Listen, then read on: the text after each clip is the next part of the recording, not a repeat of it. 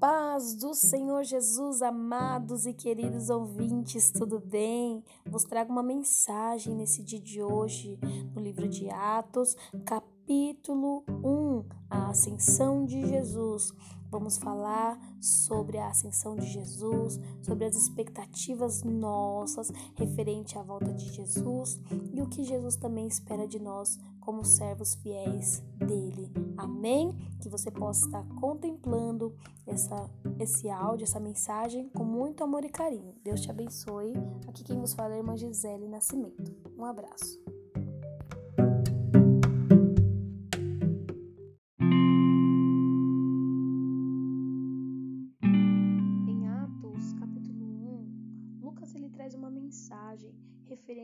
A alguns relatos que Jesus falara aos seus discípulos. Os discípulos, aqui no versículo 6, estavam reunidos com Jesus e indagaram ao Senhor referente ao tempo em que Deus estaria estabelecendo o seu reinado em Israel.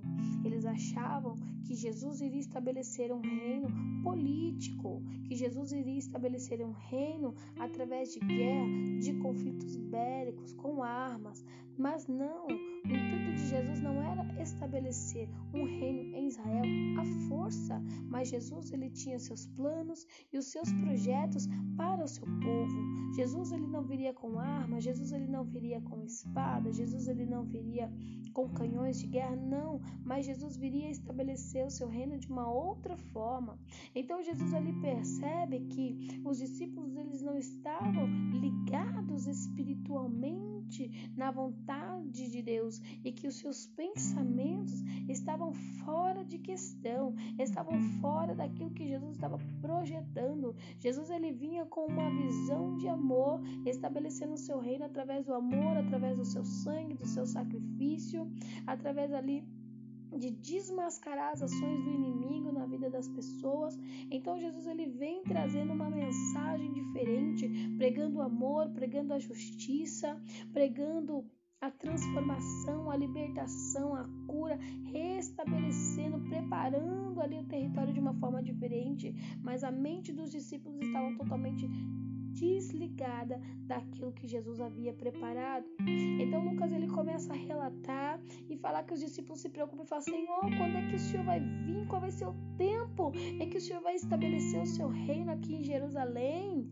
E aí Jesus olha assim, presta atenção no que eles falam e fala: Olha, olha, eu, eu, não, eu não quero que vocês fiquem preocupados de quando é que o, o reino vai ser estabelecido aqui em Israel em Jerusalém.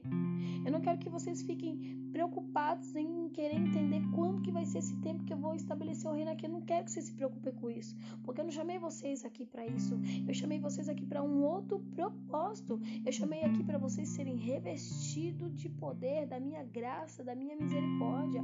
Eu quero que vocês tenham a virtude do meu espírito para que quando aonde vocês andar, aonde vocês passarem, vocês pregar o meu nome, pregar o evangelho, pregar a palavra de cura, de salvação, de libertação e as pessoas serem resgatadas resgatadas, porque a, essa terra aqui, as coisas que estão aqui, elas vão perecer, mas as coisas espirituais elas vão permanecer, as coisas que é do céu elas vão permanecer. Então, eu quero que vocês estejam o quê? Percebidos, que vocês recebam a virtude do Espírito Santo que há de vir sobre vós e que vocês sejam as minhas testemunhas em Jerusalém, na Judéia, na Samaria, até os confins da terra. Não quero que vocês fiquem se preocupando com as coisas materiais dessa terra, mas eu quero que vocês se preocupem com as espirituais, porque elas é que vão garantir o passaporte somente de ida para a vitória de suas vidas para a restauração e para a salvação. Então Jesus estava querendo aqui mostrar para os discípulos, como relata Lucas, que a preocupação deles era mais a terrena. Não era a preocupação na morada celestial, mas a morada da terra. E é interessante que Jesus ele já estava ali em um período em que pronto já para subir para o céu. Já eles já iam presenciar algo sobrenatural, mas ainda assim a visão estava limitada ao natural ao carnal. Olha o que Jesus fala para nós nesse dia de hoje. A nossa mente, a nossa visão, muitas das vezes está limitada às coisas dessa terra, onde nós já estamos ali prontos a vermos, prontos a vivenciarmos, pronto a presenciarmos o algo sobrenatural de Deus, a nossa mente, o nosso corpo, os nossos desejos ainda estão focados em coisas terrenas. Não é pecado sonhar, não é pecado conquistar, não é pecado você querer algo proveniente dessa terra, porque a Bíblia diz assim: se creres, comerás o melhor dessa terra. Deus ele tem o melhor preparado para os seus filhos. Mas o que o Senhor Jesus estava querendo dizer, queridos, eu quero que vocês entendam uma coisa: todo esse tempo que eu estive com vocês, toda essa preparação que eu estive com vocês, todas as ministrações que vocês receberam, todas as orações que vocês presenciaram, todas as curas e os milagres que vocês contemplaram, será que nenhum momento isso entrou na cabeça de vocês que a minha conquista e que o meu reinado não é terreno, mas sim espiritual? E que o meu interesse maior é na salvação e na libertação da alma de vocês, do espírito de vocês, do que do corpo, porque o corpo é matéria, é pó e cinza, do pó nós viemos e do pó nós retornaremos, mas a minha preocupação maior com vocês é a celestial. Estava difícil para eles entenderem. E aí a Bíblia diz que por um momento, quando eles estavam ali, de repente Jesus começa a ser elevado às alturas. Uma nuvem vem, recebe Jesus e o oculta.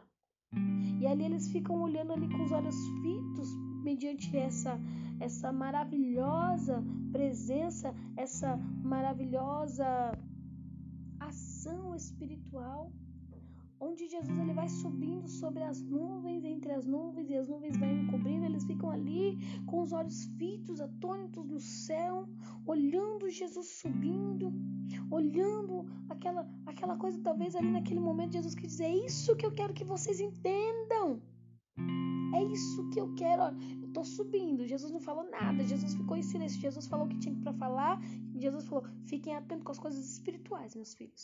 O que vai acontecer daqui para frente na terra não cabe vocês entender. Eu só quero que vocês vivam momento espiritual, que vocês façam a minha obra. É isso que eu quero que vocês façam, que vocês implantem o reino dos céus, o reino espiritual na terra, na vida de pessoas, que você, vocês coloquem no coração das pessoas o reino espiritual que elas possam entender que elas não pertencem a este mundo, que neste mundo elas estão só de passagem, mas que elas vão subir para a glória. Aquelas que verdadeiramente estiverem em mim e eu estiver nelas, elas vão subir. Aquelas que se arrependerem dos seus pecados, deixarem as suas maldades, aquelas que verdadeiramente com o coração puro se renderem a mim e ali deixarem que o Espírito Santo de Deus trabalhe na vida delas, essas vão subir, essas vão sair comigo, essas vão estar no céu. Eu quero que vocês entendam isso, eu quero que vocês estejam com este pensamento. Tire o pensamento do tempo que vai ser estabelecido aqui do reinado. Eu não quero que vocês se preocupem com isso, eu quero que vocês se preocupem com o reinado que está sendo preparado para vocês no céu, morada celestial. E aí eles começam a olhar e vendo Jesus subir, Jesus fica ali em espírito subindo. E aí Jesus fala assim: agora eles vão entender o mistério. Agora eles vão entender o mistério que eu quero passar para eles. Há momentos na nossa vida que Jesus ele vai mostrar para nós os seus mistérios. Porque Ele quer que nós vejamos os mistérios dos céus. Às vezes nós ficamos impactados, deslumbrados com algumas coisas que acontecem aqui na terra, mas Jesus está falando: fique impactado, fique deslumbrado, fique com vontade, com desejo, com ânsia, ansioso em estar no céu. Em buscar as coisas do céu, em buscar as coisas celestiais, em implantar o meu reino nas questões celestiais, nos corações do ser humano.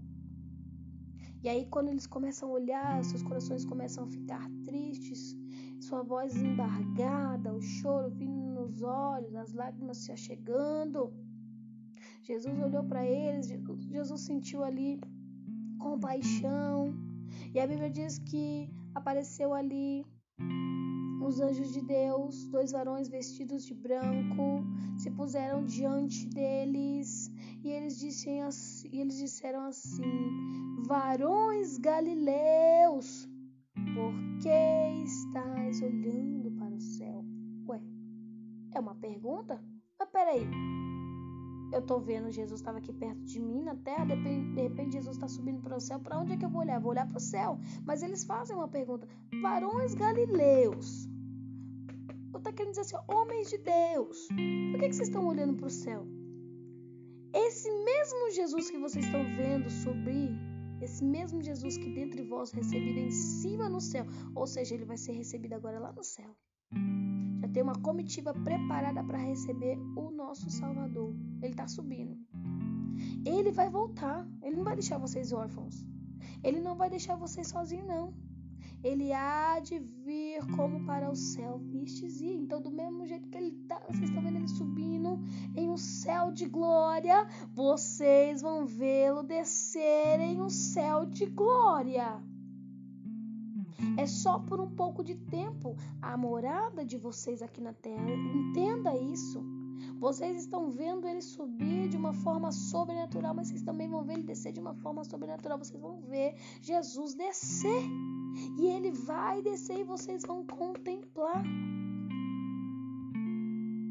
Vocês estão passando por um período aqui, mas vocês vão ver Jesus também descer para vir buscar vocês.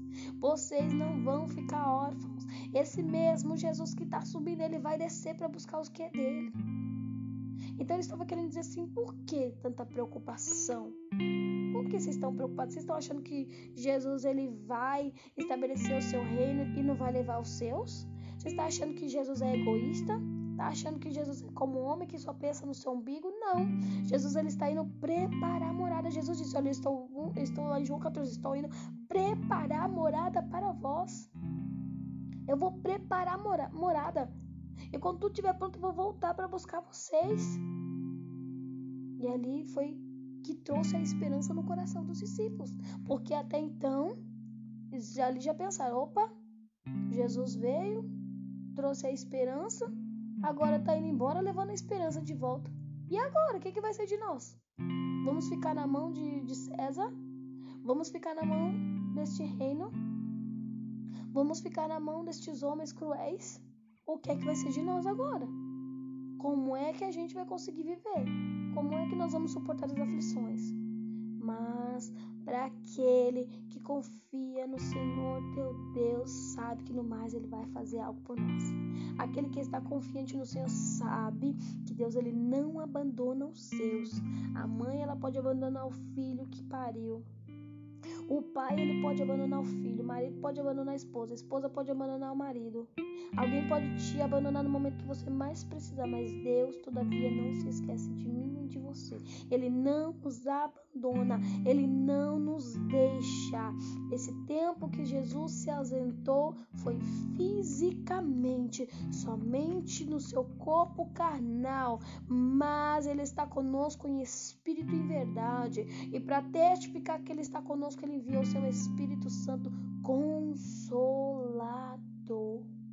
E ele envia o seu Espírito para nós entendermos que, mediante as aflições, os problemas da vida, a dificuldade de governo, a dificuldade terrena, a fome, a peste, as traições, as dificuldades, é, mediante as calúnias, mediante as perseguições, mediante a morte, ele não nos deixará. Ele é conosco, ele não nos abandona. Ele está presente em todos os momentos. Ele nunca abandona um filho teu. Jesus estava querendo dizer assim: meus filhos, vocês estão me vendo subir nas nuvens. Vocês não estão me vendo física, vocês não me verão mais fisicamente de poder me apalpar, mas vocês terão o meu espírito que será mais forte ainda e poderoso com vocês em todas as batalhas que vocês vivenciarem nesse tempo. Vocês podem passar o que passar, pode passar a dificuldade que for, mas eu não vou abandonar vocês. Eu não vou deixar vocês. Eu não vou desistir de vocês. Por mais dificuldade que você passe, você não vai passar sozinho, eu vou passar junto com você. Lembra de Azarias, de Ananias, Sadraque, Mesaque, Abednego, Daniel. Cada um passou por, por várias provas. Cada um passou por uma situação difícil. Lembra de Abraão. Lembra de Isaac. Lembra de Jacó. Lembra de José. Lembra de Pedro. Lembra de Paulo. Elias, Eliseu. Cada um teve a sua trajetória comigo. Isaías, Oséias. Cada um passou por um processo. Cada um teve um período na sua época a qual viveu momentos difíceis, momento que teve sequidão, momento que teve fome, momento que teve sede, momento que foi aprisionado, que foi perseguido, que foi jogado dentro de um cárcere, que foi angustiado, que foi atormentado, que foi caluniado. Teve vários momentos mas em todos os momentos eu estive com eles. Em todos os momentos o nome de Deus foi glorificado na vida dos céus. Porque Deus ele não deixa o seu nome escarnecer. Deus ele não deixa o seu nome escarnecer, Deus ele não deixa suas promessas cair por terra. Deus ele cumpre com a promessa, se ele falou que ele vai até o final com você, ele vai até o final da tua guerra, ele vai até o final da tua batalha, ele vai até o final da tua luta, ele vai até a consumação do século cuidando de você. Não significa que eu e você não vai passar por luta, porque ele disse no mundo tereis aflições, mas tem aí uma preposição, mas tem de bom ânimo. Eu venci o mundo, você também vai vencer. Também não foi fácil para Jesus. Receber uma coroa de espinho na tua cabeça, receber chibatada nas costas, ser cuspido, ser esbofeteado, ser humilhado, ser chamado de enganador. Mas ele foi até o fim, recebeu a coroa da vitória. Antes vamos passar pelos espinhos. Antes, vamos passar pelos momentos de dificuldade.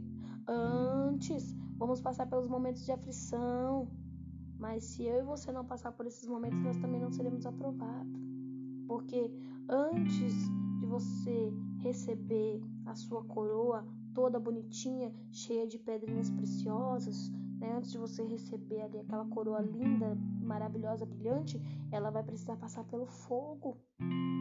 Ela vai precisar passar pelo fogo, vai precisar ser testada, vai precisar ser moldada. Depois ali ela passa pela água, depois passa pelo vento, até chegar no seu estado a qual o Orives quer que ele, que ele fique.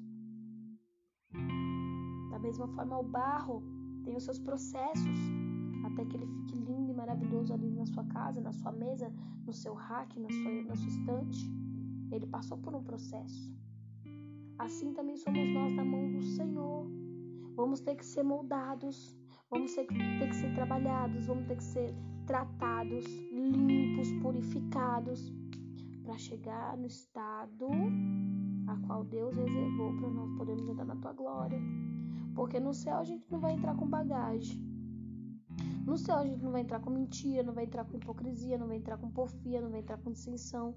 No céu a gente não vai entrar intrigado com o irmão, vai ficar. Então, para isso a gente está sendo moldado aqui, ó.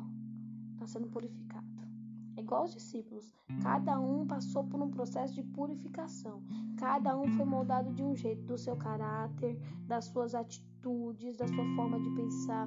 Não era um homem que tinha que implantar o que a pessoa tinha que mudar. Muitas das vezes o ser humano quer que você seja assim, quer que você seja assado, quer que você haja desse jeito, quer que você faça assim. Não é assim. É Deus que trabalha na vida de cada um do jeito que Ele quer. E cada um tem o seu tempo, cada um tem o seu momento, cada um tem a sua hora. Quando o apóstolo Pedro andou com Jesus, ele achou que ele estava assim, ó, abalando. Mas aí quando veio um momento em que ele negou a Jesus, que ele viu e assim, eu não sou nada. Eu tava achando que eu era alguma coisa, eu agora eu tô vendo que eu não sou nada. E aí ele desceu ali, ó. Ficou humilhado. Mas Jesus foi lá e falou, Pedro, Pedro, ó, o diabo que te peneirar que nem trigo. Mas eu roguei por você. Sempre o Senhor Jesus envia o seu Espírito Santo para rogar pelas nossas vidas, para que nos momentos em que o inimigo vem para querer nos peneirar, para querer nos abater. O Senhor ele sempre vem rogando por nós, intercedendo, mostrando o caminho, mostrando a direção, mostrando a vontade dele para com as nossas vidas e ele vai, ó, nos lapidando conforme o teu desejo, conforme a tua vontade. E aí quando ele já estava, ó, lapidadinho do jeito que Jesus queria, ó, ele foi que foi. Ele voou. Foi pelas águas, foi, ter, foi de todas as formas ele foi pregar a palavra de Deus. E assim foi ele, foi o apóstolo Paulo, foi Lucas, foi Marcos, cada um sendo moldado conforme Deus quer. É uma dica que Deus está falando aqui para mim e para você hoje. Não queira mudar as pessoas, não. Não queira é, que a pessoa seja do jeito que você quer. Às vezes você quer a pessoa de um jeito, às vezes você quer a pessoa de outro. Lógico que cada um de nós quer o bem uns dos outros, mas para de querer ficar mudando os outros. Cada um é moldado conforme a vontade do Senhor. Às vezes você quer mudar o seu marido, quer mudar a sua esposa, quer mudar o obreiro, quer mudar o pastor. Oh, peraí, é Deus que muda cada um. Se tem alguma coisa que está de errado, você só vai orar e Deus vai tratar, e Deus vai mudar, e Deus vai limpar, e Deus vai lapidar, e Deus vai ajudar, Deus vai fazer algo. Deus tem suas formas de trabalhar na vida de cada um. O problema do ser humano é um querer mudar o outro. Um querer mudar o outro um querer fazer que o outro seja igual a você. Ah, só porque você é assim, o outro também tem que ser. Tá errado. Nós tem que ser conforme Jesus quer. Já pensou se todo mundo fosse e mesmo pensamento, a mesma personalidade, ia ficar igual a Torre de Babel. Ia ficar aquela coisa bagunçada. Aí Jesus complica e depois descomplica, né? Então Jesus estava querendo trazer para aquele povo, para aqueles discípulos que ia chegar o tempo de Deus vir resgatar o povo dele. Mas antes disso ia passar por um processo de lapidação, pelo processo de transformação, pelo processo de mudança, para que o coração deles tivessem ali desarraigado da terra, que o único propósito ali a ser tratado era o reino espiritual que enquanto eles estivessem com o pensamento nas coisas terrenas, a vida deles não ia mudar e era necessária uma transformação. Um exemplo disso, eu vou dar um exemplo nosso. Nós precisamos trabalhar para colocar o sustento dentro de casa. Paulo diz que quem não trabalha não come, né? Então eu preciso trabalhar, preciso estudar, é aquele que quer, quem não quer não estude. Cada um faz o que quer. Eu preciso trabalhar, preciso estudar, preciso manter a minha casa, cada um precisa manter a sua família. Mas isso não me dá o direito de não plantar o reino de Deus aonde eu estou. Raciocina comigo. Deus te colocou dentro do teu trabalho para você ganhar o teu sustento, você vai de alguma forma, na sua simplicidade, na sua humildade, implantar o reino espiritual de Deus ali naquele ambiente que você está. Quando Paulo ele começou a trabalhar fazendo as tendas, ele ficou quietinho no cantinho dele, não falava nada. Ele chegou ali, começou a trabalhar, começou a fazer suas tendas. Aí ele começou a lhe dar o seu testemunho. E através do seu testemunho veio chegando Barnabé. Aí daqui a pouco, através do seu testemunho, veio chegando outro. Aí ele, opa, já se sentiu mais à vontade. Aí já começou a falar de Deus. E aí já começou a ter oportunidade para ir pregar nas sinagogas. E aí já começou a ter oportunidade para pregar nas casas. Opa! Ali no seu local de trabalho, Paulo implantou as primeiras igrejas. E aí é o que Deus fala para nós. No cantinho que você tiver, que seja no seu trabalho, que seja na sua circunvizinhança, que seja na sua escola, na faculdade, implante um pouquinho do reino de Deus espiritual naquele lugar. Leva o reino de Deus. Leva a presença de Deus para que, da mesma forma que o Senhor Jesus ele deu oportunidade para você conhecê-lo, ser moldado, ser transformado a cada dia, para que aquelas pessoas que estão ao seu redor, que ainda não tiveram oportunidade, possam receber o Espírito de Deus, a virtude do Espírito de Deus também sobre a sua vida. Implanta esse reino. Implanta esse reino onde você está. Implanta esse reino no seu local de trabalho. Implanta esse reino na sua escola. Implanta esse reino ali onde você está na sua vizinhança. Implanta um pouco do reino de Deus.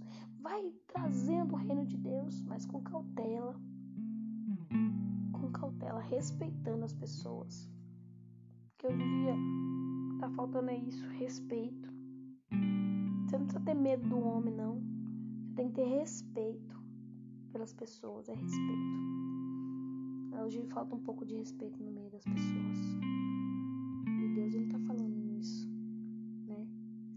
E ali os discípulos, quando eles viram Jesus subindo, ficaram tristes, mas de repente veio esses dois seres e falou para eles que Jesus ia voltar, que Jesus ele ia voltar para buscar eles.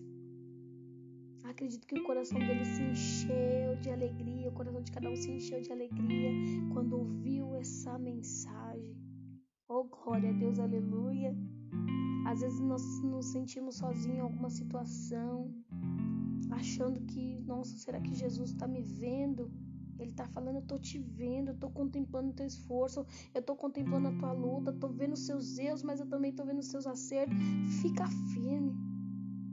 Aí eles, voltou pra, eles voltaram para Jerusalém. Eles estavam ali no Monte das Oliveiras, voltaram para, para Jerusalém, né? Como diz aqui, ó. Então voltaram para Jerusalém, do monte chamado das Oliveiras, o qual está perto de Jerusalém, à distância do caminho de um sábado. Aí eles voltaram para o seu lugar de origem. Voltaram para o seu lugar de origem, que era Jerusalém. O que, que Deus tinha falado para eles? O que, que Jesus falou para eles? Ficar em Jerusalém até que do alto sejais revestido de poder. Não era tempo de sair de Jerusalém, não era tempo de ir para Ásia, não era tempo de ir para Betínia, não era tempo de ir para Filha, não era tempo de ir para Ásia, não era tempo de eles ficar ali, ó, em Jerusalém, reunidos em comunhão. Era o tempo deles se reunirem aquele tempo. Era o tempo deles estarem juntos. Por quê? Porque Jesus havia feito uma promessa e para essa promessa se cumprir, tinha que estar do jeito que Jesus falou. Se reúnam. Porque quanto mais tempo vocês demorarem para se reunir, mais tempo vai demorar a promessa. Mas se vocês estiverem todos reunidos, no mesmo propósito, na mesma comunhão, na mesma junção, as coisas vão acontecer. E aí eles se uniram, foram para Jerusalém, ok? E aí eles estavam ali orando, buscando, clamando. E entrando, subiram ao cenáculo onde habitava Pedro, Tiago, João e André, Felipe, Tomé, Bartolomeu, Mateus, Tiago, filho de Alfeu, Simão, o Zelote e Judas, filho de Tiago. Glória a Deus! Estavam todos reunidos em Jerusalém, na casa do pão, na casa da provisão lugar de paz, Jerusalém, lugar que Jesus escolheu ali para morar, lugar que Jesus escolheu ali para pregar, lugar que Jesus escolheu ali para fazer milagres, curas e libertação foi em Jerusalém, o lugar da promessa. Jesus está falando o quê? Fique em Jerusalém. Não é tempo de sair em Jerusalém. Sabe por quê? Porque ele vai derramar poder, ele vai derramar a virtude do Espírito, ele vai derramar força, ele vai derramar graça, ele vai derramar cura, ele vai derramar libertação, ele vai derramar salvação, ele vai derramar restauração nesse tempo. Então fique em Jerusalém para que seja revestido de poder. Aleluia. E a Bíblia diz aqui que todos estes perseveravam, perseveravam, não desanimavam? Não, havia momentos, mas o que, tá pre... o que está prevalecendo é o que? A perseverança, unanimemente em oração e súplica. O que fortalece o crente é a perseverança, o que fortalece o crente é a oração, o que fortalece o crente é estar unanimemente buscando a presença de Deus. Sozinho não consigo. Sozinho não dá. Eu preciso estar em comunhão. Porque a Bíblia diz onde estiverem dois ou três reunidos no nome do Senhor, né? Ele está presente. Há momentos sim que você vai estar sozinho no teu deserto, em que não vai ter ninguém com você, fisicamente. Mas o Pai, o Filho, o Espírito Santo de Deus está presente. Mas o que ele está dizendo aqui, ó, neste momento, nessa situação, nessa situação, a qual eles estariam presenciando a descida do Espírito Santo, era necessário que eles estivessem juntos. Depois que eles estivessem cheios da virtude do Espírito Santo, cheios do poder de Deus, da graça de Deus, da misericórdia de Deus, da unção de Deus, da sabedoria do Espírito que vem do alto, não da terra, eles iriam ser separados de dois em dois, mínimo, para fazer a. Mas aqui neste momento, que era o momento de revestimento, de preparação, de lapidação, de transformação, era o momento em que todos estavam unanimemente em oração e súplicas, orando. E ainda aqui ó, tem um adendo com as mulheres. E Maria, mãe de Jesus, e com seus irmãos. Então, ou seja, não é só os homens, é as mulheres também. As mulheres eram muito preciosas para Jesus. Jesus cuidava das mulheres, Jesus cuidava das viúvas. Jesus pedia para cuidar das viúvas, Jesus pedia para cuidar das mulheres. Jesus não deixava elas esquecidas, Jesus não defamava elas, as viúvas, as mulheres que estavam só, não. E as casadas também, seus maridos estavam presentes, mas Jesus, Jesus estava ali, ó, sempre é, é, é, colocando ali as mulheres também na obra, porque elas fazem parte. As mulheres é a flor que enfeita o cenáculo, é a rosa perfumada, é o vaso mais precioso. E muitas das vezes, muitos não estavam tratando essas mulheres tão bem com respeito. Até quando elas chegaram ali para falar: Olha, Jesus ressuscitou, vocês, estão louca? Olha a forma que eles vão falar com as mulheres. Cadê o respeito, né? Cadê o respeito com as mulheres? Lógico que a mulher também tem que se dar o respeito. Maria Madalena, quando ela foi pega em adultério, ela ali, ó, se prostrou diante do Senhor, o Senhor perdoou ela, ela e ela mudou a sua vida, a sua atitude, as suas vestes, o seu caráter, a sua vida, ela mudou. Ela teve uma transformação genuína, ela se deu ao respeito. Por isso que o nome dela é sempre citado nas escrituras. Ela se deu ao respeito. Então, quem quer respeito também tem que se dar ao respeito. Jesus estava ali sempre acompanhando essas mulheres. E Jesus ele valorizou muito o ministério das mulheres. Por isso que ele fala aqui, ó. Lucas fala aqui, ó, com as mulheres. E ainda cita o nome de cada uma: Maria, mãe de Jesus, com seus irmãos. Respeita. Tá respeitando aqui cada um. E eles estavam juntos em oração, com respeito. Cada um respeitando a cada um.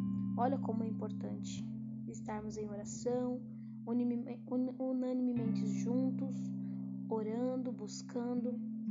Como é bom. A presença de Deus, ela flui no meio de nós, a presença de Deus, ela se estende, a graça de Deus, a força, o desejo, a vontade de fazer as coisas de Deus, de pregar o reino de Deus, de trazer a mensagem, a libertação, a cura, vendo pessoas sendo restauradas, é maravilhoso quando todos estão foco, no mesmo propósito, no mesmo pensamento, unanimemente em oração e súplica. Ninguém querendo ser melhor do que o outro, ninguém querendo ter coisa mais do que o outro, ninguém se achando mais do que o outro. Ah, porque eu faço isso, porque eu faço aquilo. Ah, porque eu tenho isso, porque eu tenho aquilo. Ah, porque eu prego assim, porque eu canto assim. Não! Todos o mesmo propósito. E qual é o propósito? O reino de Deus. O propósito é o céu. O propósito é alcançar a graça de Deus. O propósito é chegar lá no céu, sentar naquela mesa grandona, extensa, com Jesus ali, ó. E olhando para cada um de nós, dizendo assim: ó, valeu a pena. Vinde benditos de meu Pai. Aleluia. Vem para as bodas do Cordeiro. Anarabracalamandácia. Como é maravilhoso pensar assim, né? É isso que Jesus quer de nós. É isso que Jesus, olha, chega me arrepio. Jesus, glória a Deus, aleluia. Oh, glória! Santo, santo Deus de Israel. Chega, tô me arrepiando todinha. Deus é maravilhoso.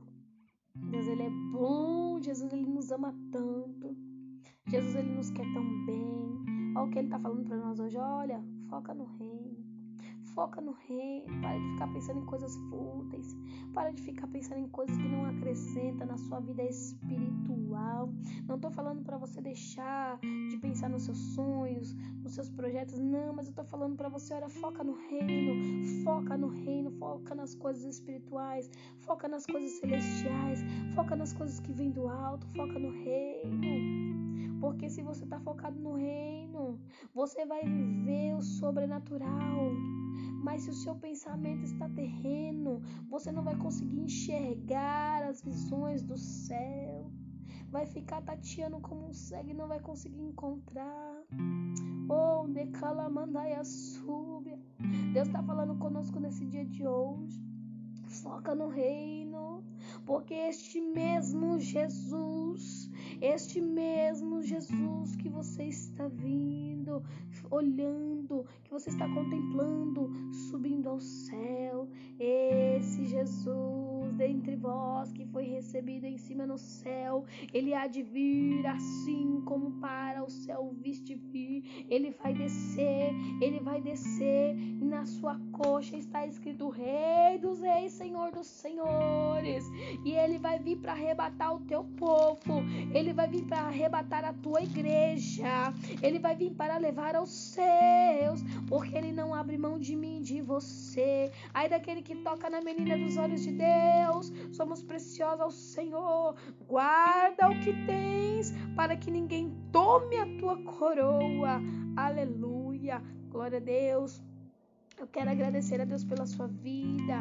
Que o Senhor Jesus te abençoe, te guarde, faça resplandecer o seu rosto sobre ti e te dê a paz. Que o Senhor Jesus possa abençoar o seu lar, a sua família. Que o Senhor Jesus possa trazer graça. Que o Senhor Jesus possa te dar a visão dos céus, possa te trazer um desejo de cada dia mais você buscar as coisas espirituais, que possamos estar alicerçados na vontade de Deus, que possamos estar alicerçados no querer do Senhor, que não venhamos olhar para a direita nem para a esquerda, mas que possamos estar com os nossos olhos fitos no Senhor, lembrando que Ele é o nosso Salvador, é Ele que nos dá vitória, a Sua graça nos basta, que nós não venhamos desistir de buscar, ainda que tenhamos tempos difíceis, momentos de dificuldade, mas que todavia possamos lembrar que o nosso Jesus vai voltar com honra e glória, com honra e glória para buscar os teus filhos, porque Ele já tem preparado morada para mim para você lá no reino celestial.